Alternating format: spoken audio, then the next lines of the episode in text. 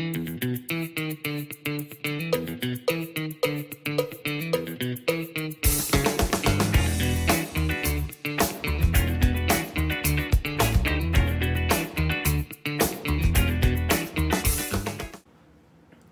家好，欢迎来到股气，感谢今天大家收听。那我们今天要讲的议题是我们的老存股标的中钢，编号二零零二。那它的股价最近飙升了两倍哦，从二零零八年的低点二十块、十九块，然后到现在二零二一年的今天四月了嘛，那它飙到了，我看现在最新是三十八点一五元，哇，只是快飙快两倍，很恐怖哦。那台股在大盘今年四月中旬的时候站上了一万七千点大关哦。那以前这个推升台股往上走的最主要的原因素就是我们的护国神山台积电。那没想到这个月以成交量来观察的话，它居然被中钢打败了哦。那中钢打底了那么多年，十年二十年，终于在今天站起来了。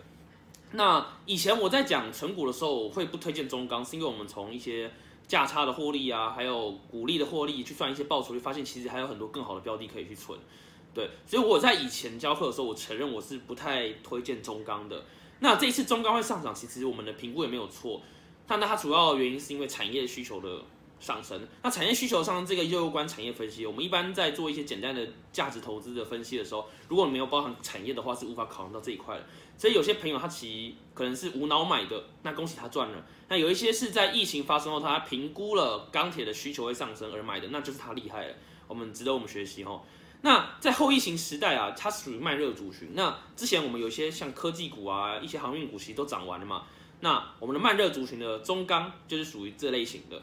对，那根据世界钢铁协会理事总监事会 WSD 他们的短期预测报告，二零二零年的时候，其实钢铁需求成长率是负零点二帕，其实是负的哦。可是他们评估在二零二一年会成长五点八 percent，相比过往由负转正。然后到二零二二年的时候也会继续成长二到三 percent。那这个是他们的预测了，嗯，那为什么钢铁业的需求会上升呢？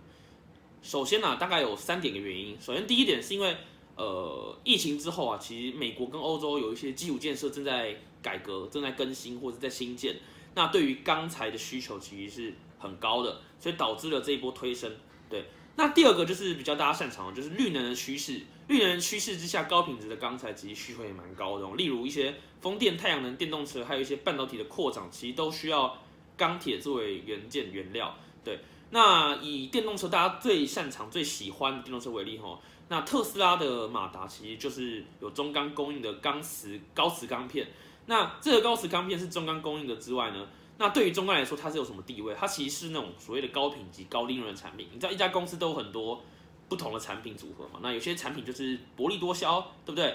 那中钢的这个高磁钢片给特斯拉这个，它是属于高利润的产品，所以它其实可以为那个中钢带来很多的收入。所以未来很多电动车大厂，如果它的呃这个高磁钢片其实都是给中钢这个单，把这个单给中钢的话，那中钢未来的成长趋势其实还是乐见的，它就会摆脱以前我们所谓的那种成熟或者夕阳产业，或是那种稳定的产业，然后变成就是符合时代趋势下的。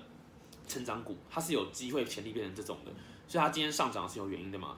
我们股票上涨，其实呃最重要就是会看它的未来性。如果大家觉得它有未来的话，股票就会先预期提前反应。那中钢目前就是在这种情况下上涨的。嗯，好，那第三点是什么？除了绿能趋势的以外呢，其实跟政策有关系，跟中国的政策。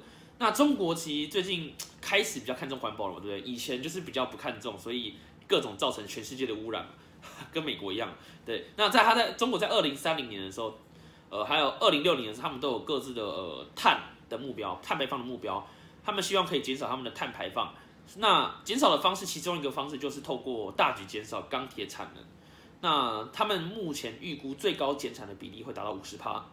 所以当中国的钢铁产能减少了，假设真的到五十帕好了，那一定会造成全球钢铁的供应吃紧嘛？那。很多目前的很多钢铁其实都是由中国在提供的。那因为中国他们的不管在人力啊，还有天然资源其实都算丰厚，所以以往他们都是用低价在抢这个市场，有一点破坏这个市场的行情啦。也不能说破坏，就是他们的优势嘛。那他今天如果为了这个碳的目标去减产了五十趴，真的减产了那么多，那那他们的低价钢材少少开始不会冲刺这个市场的时候，那整个钢材的价格就会回升。对对对对对，所以。在这个情况下，其实钢材的需求如果提升的情况下，但是中国的供应减少，那其他国家的单或是需呃供给量又可以在有更大的成长力，对。好，那我们来分析一下中钢这个、啊、这个公司。那目前看起来钢铁的需求是很好的，所以东对中钢来说，它也有符合在比较流行的一些议题的趋势上面，看起来是有前途，但是其实还是有一些风险在的哦。你看，我们这种制造业最注重的就是成本嘛。对，那我们以这个钢铁为例，它的成本有哪些？以原物料来看，他们的国际铁矿砂就是他们的原物料之一嘛。另外呢，你在炼钢的时候也需要炼焦煤，那这两个都是原物料上面占成本很大的一块的成类成分了。对，那以铁矿砂为例，在最近啊，它上涨了不少，这个成本上涨了不少。然后有例如，它每吨达到了一百七十七美元，是近十年的新高价。那相比去年直接涨了一倍哦，所以你在成本涨一倍的情况下，公司的获利可能就会减少，对不对？以炼钢厂来说，它的成本都会非常大增非常多。那中钢的好厉害的地方在于说，它有七成的原物料来源是长约、长期合约。为什么会有长期合约？通常企业有长期合约是为了避险，它可能怕原物料上涨下跌，那下跌可能就赚，可能上涨可能就会赔。那为了让公司营运稳定，他们通常会签一个长期合约，就是我们讲好一个价，未来你都用这个价提供给我。那我们就不用担心原物料的涨跌了。那七成为涨跌，可是另外三成其实是现货，现货就是现买现用嘛，对不对？那这波上涨之下呢，其实它有很多现货，其实就是暴涨的，所以让它赚到了。可是未来当它这些现货用完之后，它要再进货的时候，就让它四月要再签新的采购合约。那在这种情况下，如果原物料暴涨，其实确实会影响他们的货，影响到他们的获利。